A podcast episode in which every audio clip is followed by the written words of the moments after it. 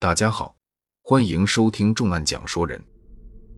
吉林长岭一对夫妇遭到袭击，案发时为何突然发生大规模停电？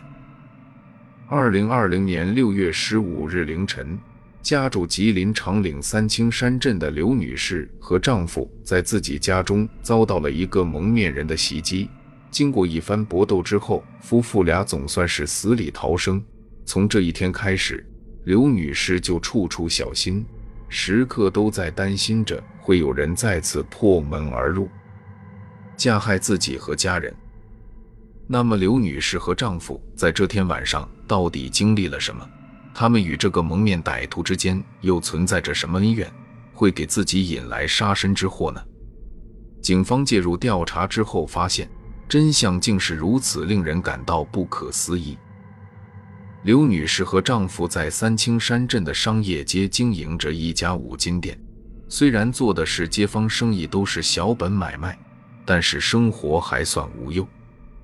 根据六月十五日的凌晨五金店门口的监控显示，案发当晚一点左右时，一个头戴装卸帽、脸上还戴着口罩的神秘男子出现在了五金店的门前。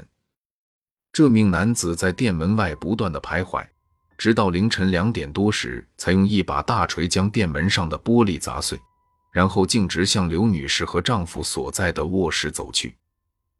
刘女士当晚因为失眠，所以一直无法入睡。听见玻璃破碎的声音后，她迷迷糊糊的出门查看情况，没想到却和蒙面歹徒撞了个正着，立刻就遭受到了铁锤的袭击。刘女士和丈夫被歹徒袭击后奋起反抗，二人和蒙面男子搏斗了近一分多钟之后，对方才败下阵来，匆匆离去。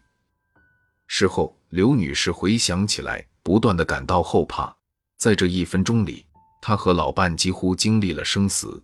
如果对方继续攻击，也许二人已经横尸店中。刘女士的儿子就住在五金店隔壁。他被刘女士的呼救声惊醒，可是却发现房门怎么也打不开。原来，这个神秘男子在闯入五金店之前，用铁丝将隔壁刘女士儿子的房门绑住。警方由此判断，歹徒对刘女士家的情况应该十分熟悉。为了防止刘女士的儿子妨碍到自己行凶，事先做了充足的准备。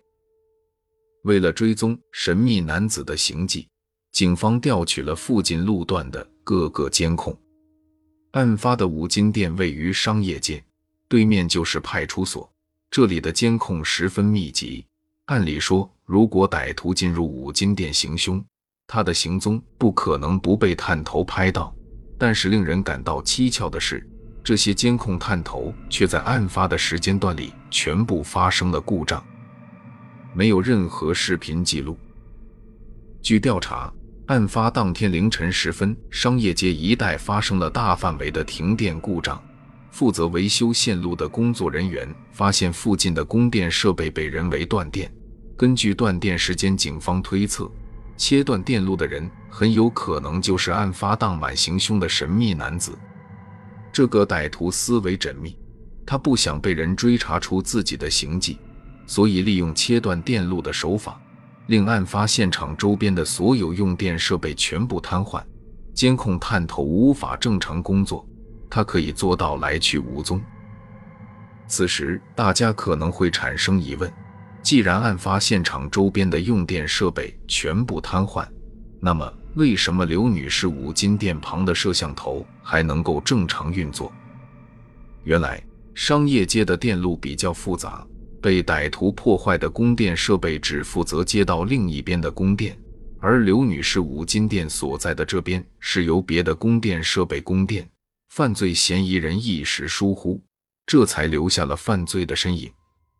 警方对案发现场勘查之后，发现歹徒遗留下了几样东西。看到这几样东西之后，大家顿时大惊失色。看来刘女士和她的丈夫当晚真的是命悬一线。歹徒的本意竟然是想杀人灭口。警方在五金店里发现神秘男子遗留下来的两桶汽油、两块海绵以及两个打火机，看来这个歹徒不但使用铁锤行凶，而且还想纵火烧店，毁尸灭迹。蒙面男子到底是谁？他出于什么样的动机才会在深夜闯入五金店，意图纵火行凶呢？因为蒙面人没有抢走现场的任何财物，所以警方判断嫌疑人的动机应该不是为了抢劫钱财，而此案为报复伤人的可能性变得越来越高。大家开始对刘女士一家的社会关系展开调查，寻找与他们存在矛盾的街坊邻居。警方的心中感到喘喘不安，到底什么样的矛盾才会令嫌疑人想到要杀人放火？邻里之间怎么可能会存在这样的血海深仇？警方一查之下，果然发现了疑点：刘女士曾经与邻居徐某家发生争执，当街厮打，造成了极坏的影响，甚至被定性为刑事案件。这起案件经过数次开庭审理。历经三年时间，却仍然未能作出判决。就在案发的第二天，法庭即将对这起刑事案件再次开庭审理。在这个节骨眼上发生杀人未遂，大家都觉得并不是简单的巧合。会不会这起案件与两家人三年的夙愿有所关联呢？二零二零年六月十六日，法庭如期开庭。刘女士认为，蒙面人之所以会闯入店内行凶，目的就是为了阻止她出席这次的庭审。据刘女士反映，案发当晚袭击她的蒙面男子身形很高，应该在一米七五以上。刘某夫妇身子骨都很弱，刘某的丈夫甚至还染病在身，行动不便。犯罪嫌疑人在这样的情况下，居然没有在搏斗中占到优势，不但受伤，而且连行凶用的铁锤也被夺下。警方推测，这名蒙面男子的年龄应该偏大，可能在五十五岁至七十岁之间。